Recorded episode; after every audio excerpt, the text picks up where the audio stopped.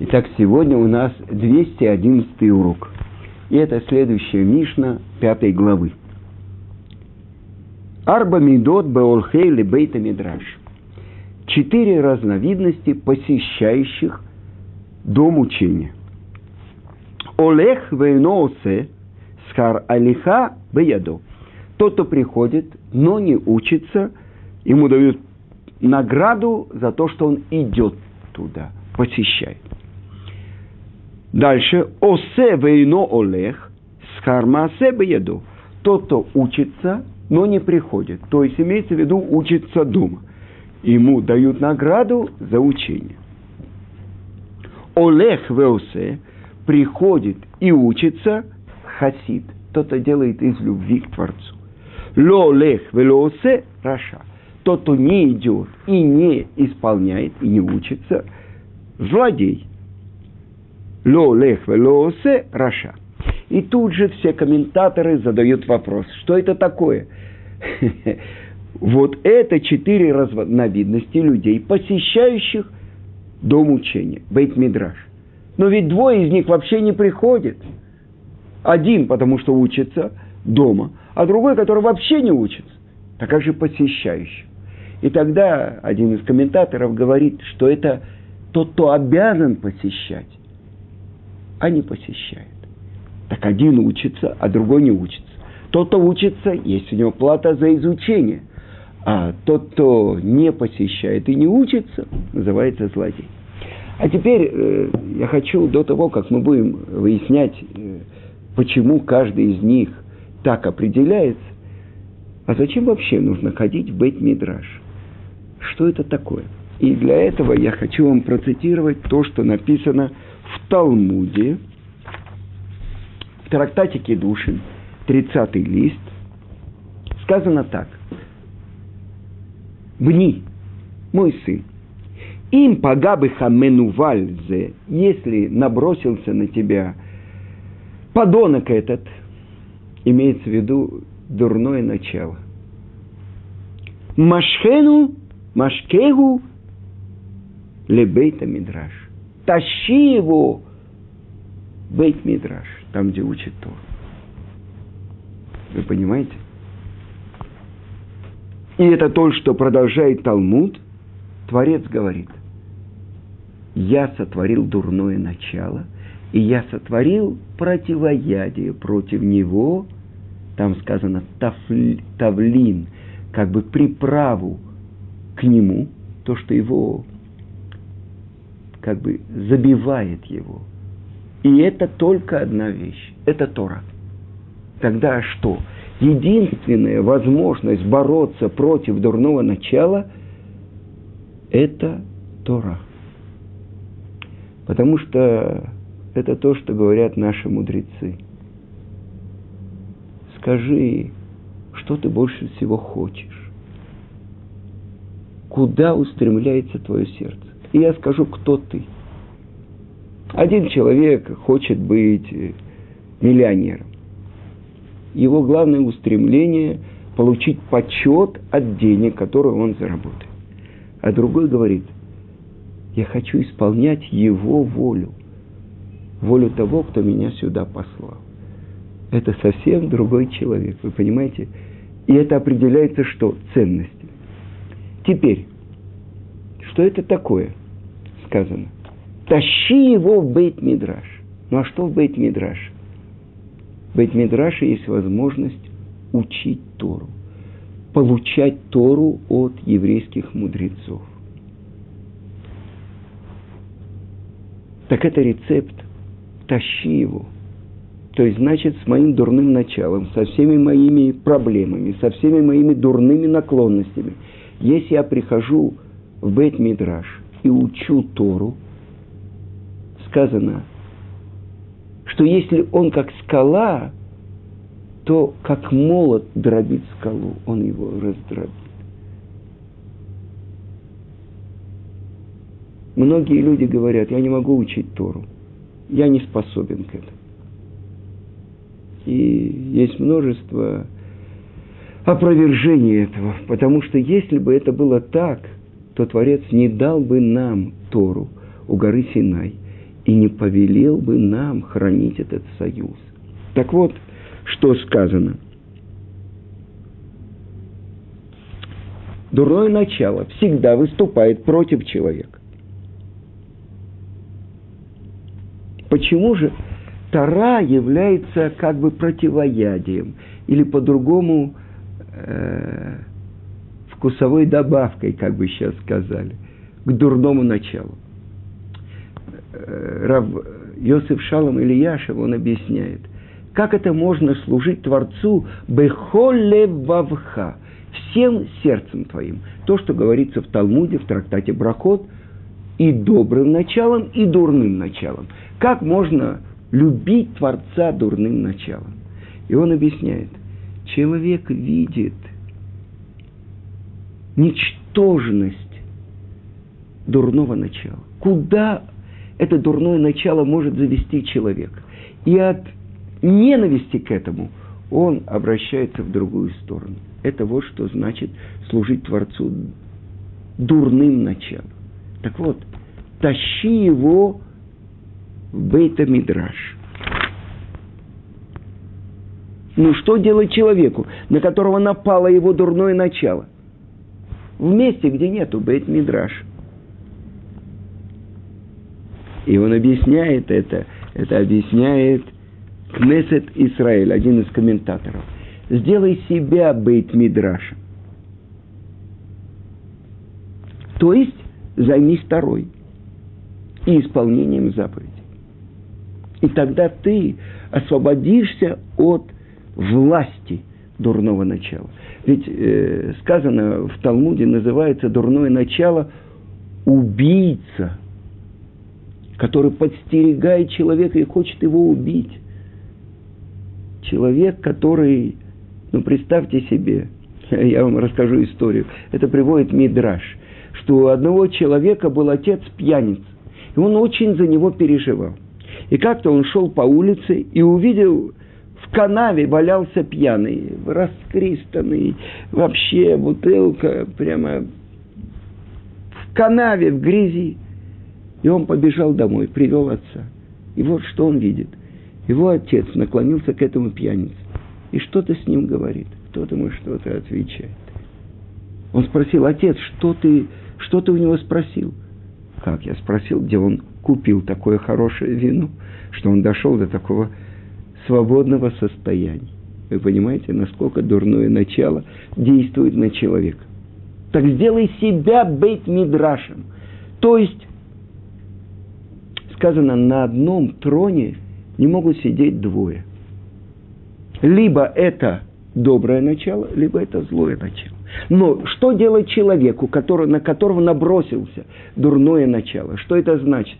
Запрещенные мысли, воображение. Человек в воображении совершает все, ну как, не надо сейчас далеко ходить, любое кино и так далее. Если посредине проекции кино зажечь большой фонарь, на человека закричат. Вы ненормальные, посмотрите. Вы же переживаете, убьют его или не убьют, она спасется или не спасется. Это ведь все игра воображения.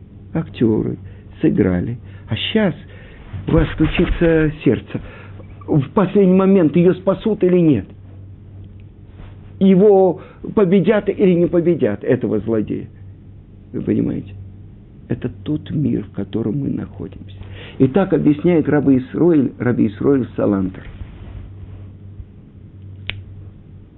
что человек находится в подчинении у своего воображения, у дурного начала. Обратите внимание, на иврите воображение – это димьон. По-русски, помните, демон. Димьон – воображение. Так вот – Воображение – это как бурная река, а разум человека, он как бы утлая лодочка, которая несется по этой реке. Ведь разум обязывает человека надеть галстук, веди себя как сын царя, а дурное начало говорит, сними себя обязанности. Ты никому ничего не должен, ты сам царь. Это то, что делает человек. Кто хозяин его головы? Дурное начало.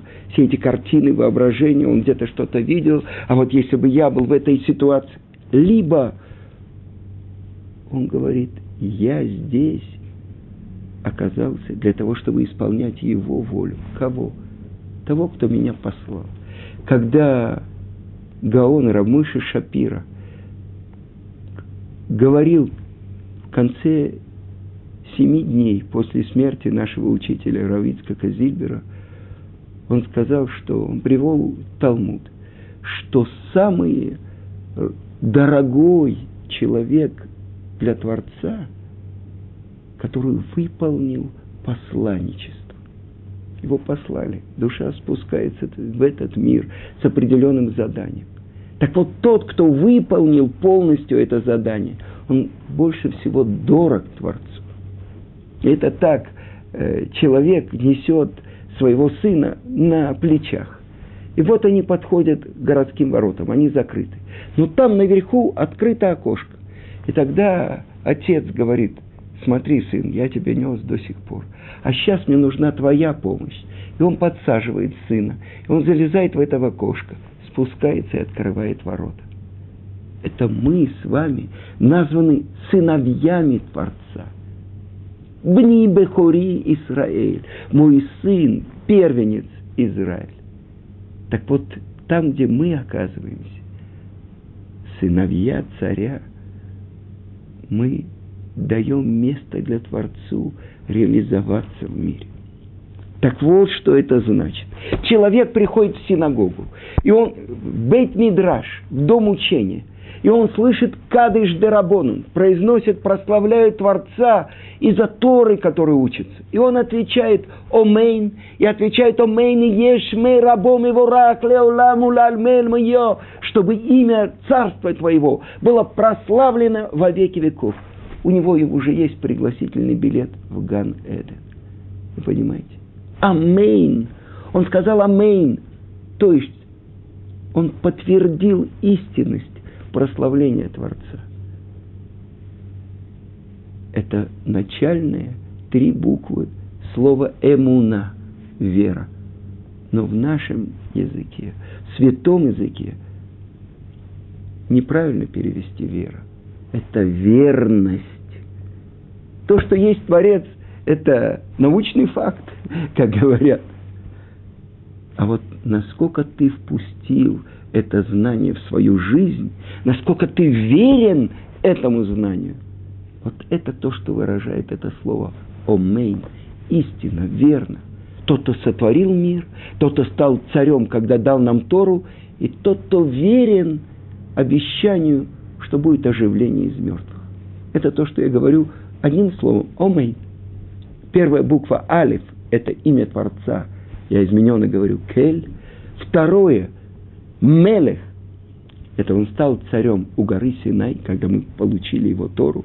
Нейман, верный, мы полагаемся на него и верим ему, что будет то, что он обещал, что в конце всех шести тысяч лет Творец подведет итог, и каждый получит полностью плату за все хорошее и, к сожалению, наказание – за все плохое. Будет подведен итог. Итак, это то, что написано. А теперь мы можем начать учить э, буквальное значение нашей Мишны. Четыре разновидности посещающих дом учения приходит, но не учится. Что значит, если он приходит, то почему же он не учится? Не знает, что не учится. Он не понимает. Он учится невнимательно. Поэтому э, слова Торы проходят мимо него. У него все-таки есть награда за посещение, за то, что он пришел. И э, мораль из Праги объясняет, что за сам приход в Бейт-Мидраш у человека есть плата. Что это значит? Почему это отличается от других заповедей? Если у человека нету, например, четырех видов растений в сукот, и он идет покупать, то сам поход покупать э, не считается заповедью.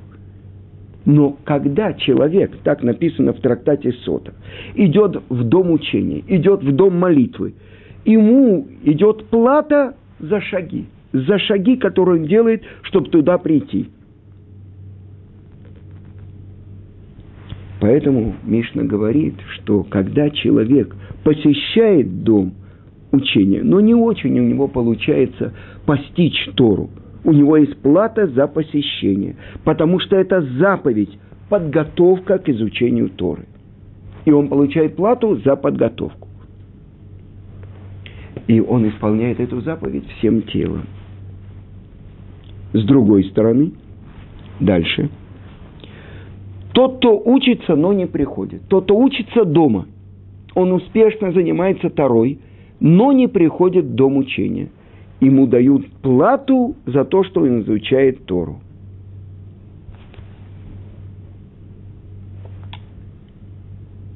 Про первого говорится так, что ему трудно дается учение. Но если он прикладывает усилия, в отличие от всех других наук, он прикладывает усилия, по усилиям он получает плату. Я вам расскажу одну историю. Величайший мудрец предыдущего поколения, Хазон Иш, так его называют по названию его книги, Рав Аврам Ишая Карелиц, рассказывали, э, что он учил Тору с кем-то. Учил. И было трудное место в Талмуде. Тосот. И они не могли понять. И тут Хазаныш сказал человеку, с которым учил, давай помолимся. И один встал в один угол, другой в другой. И он увидел, что Хазуныш плачет, произносит псалмы и плачет. Творец, открой мое сердце, дай мне постичь Твои великие слова Твоей мудрости. И они вернулись, и тут Хазуныш открылось ему, и он объяснил этот тос. Сказано, что он был в каком-то доме, э, все дети дома выучили Мишну. Он учил Мишну. Шеш малот бамикваот, зо лемала мизо. Шесть как бы уровней в собрании воды, и одна выше другой. Все дети знали, потому что сколько раз он это повторял, сколько раз он это учил. Все дети знали это наизусть. Вы понимаете, это желание постичь Тору. А если нет, нет у меня жизни. Вы понимаете? То есть прикладывание усилий приводит, дает результат. И это то, что написано в трактате Мегила. Игата умацата тамин. Приложил усилия, нашел, верь. Не приложил усилия и нашел, не верь. Приложил усилия и не нашел, тоже не верь. Это то, что здесь открывается.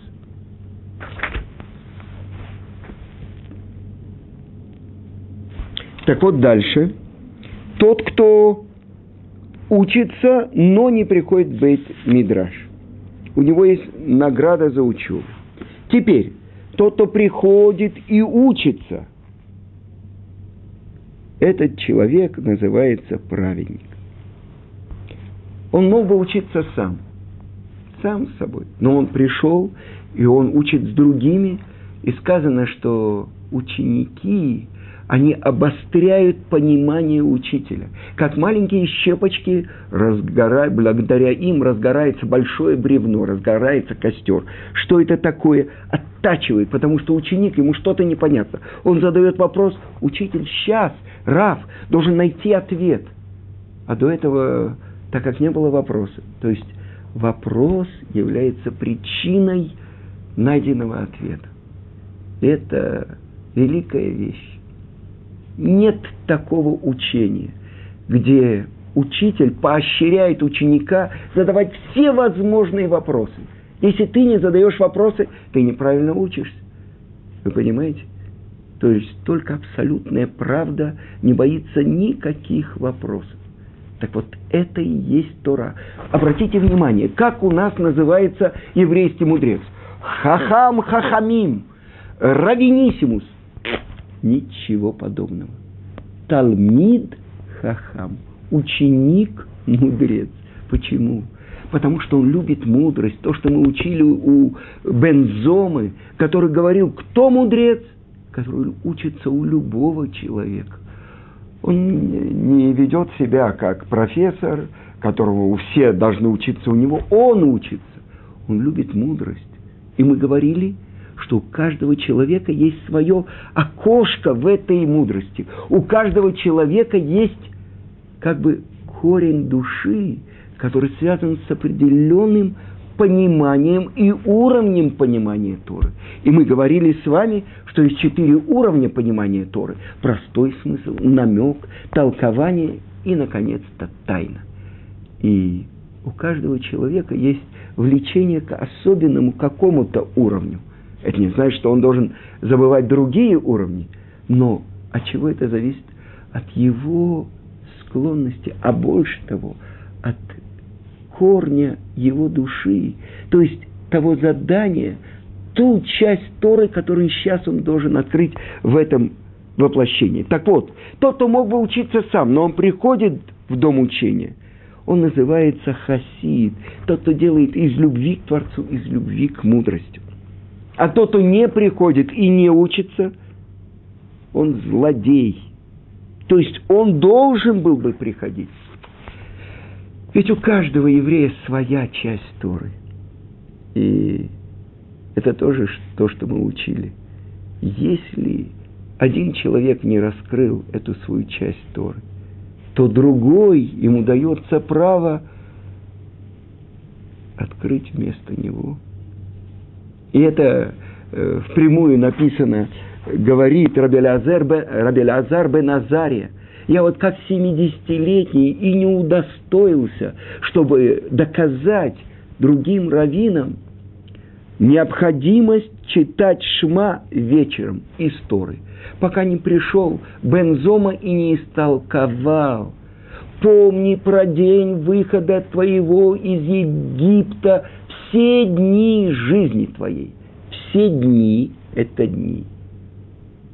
Так можно было бы дни жизни твоей. А почему же сказано все дни? Это пришло присоединить ночь. Видите, это называется толкование, драж. Исследование. Это не игра слов.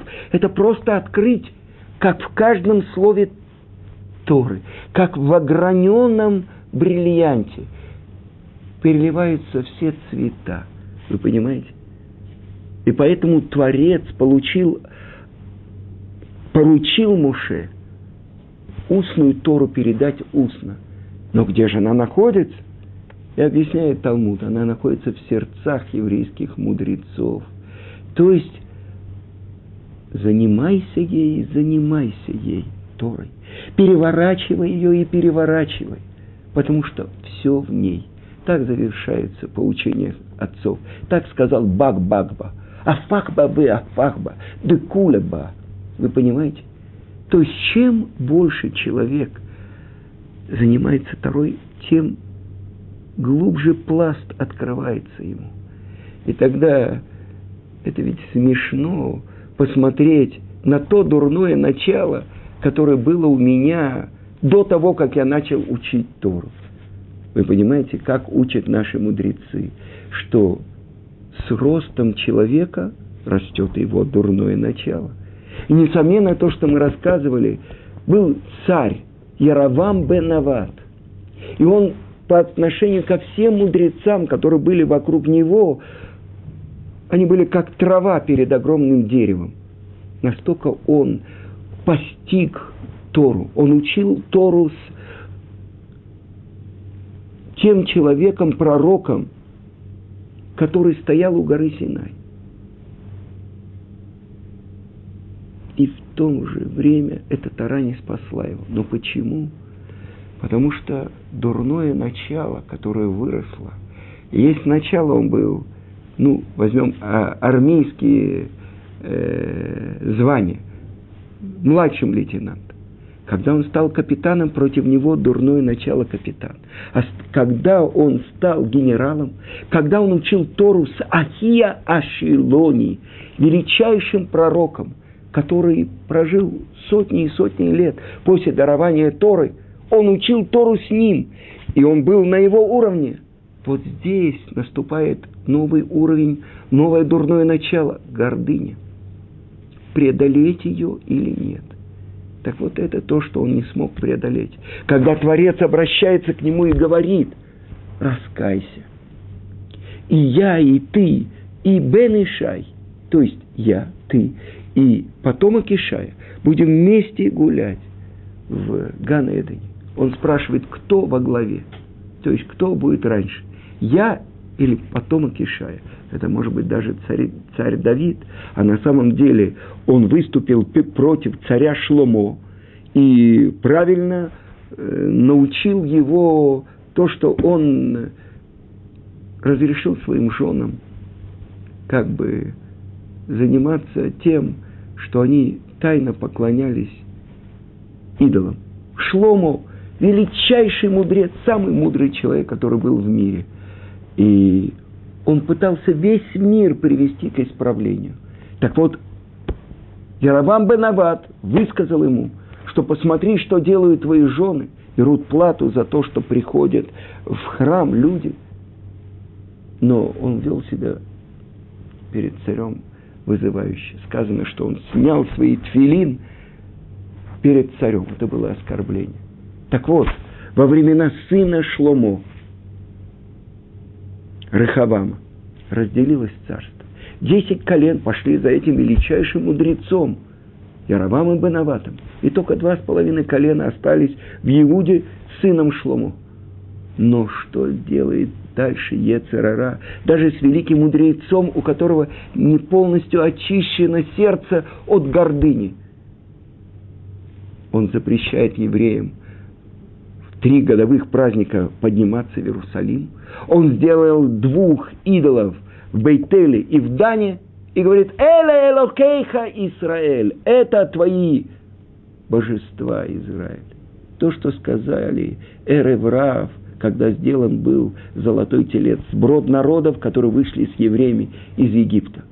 Как? Он служит идолам, он воскуряет им жертвы. И Творец обращается к нему и говорит, раскайся. Кто во главе? И тогда он стал злодеем и под угрозой смерти не разрешал евреям приходить исполнять повелительную заповедь истории – идолопоклонником, сам грешил и заставлял грешить других евреев. Тогда мы видим, что Тора, она против дурного начала. Но это должно быть, чтобы Тора освещала и правильно давала человеку средства бороться против своего дурного начала и дурных качеств. И поэтому сказано – тот, у кого поступки больше, чем его мудрость, его мудрость сохранится. А тот, у кого поступки меньше, чем его мудрость, его мудрость не сохранится. Что это такое? Ведь это то, что Творец говорит, обращаясь к еврейскому народу, и говорит только, чтобы у вас был трепет передо мной, и чтобы вы шли по моим путям. Это то, что дает Тана урок. Отправляйтесь, делайте усилия, отправляйтесь в Бейт-Мидраш. Дальше, насколько вы понимаете, есть те, которые приходят и не понимают, почему не приложили усилия.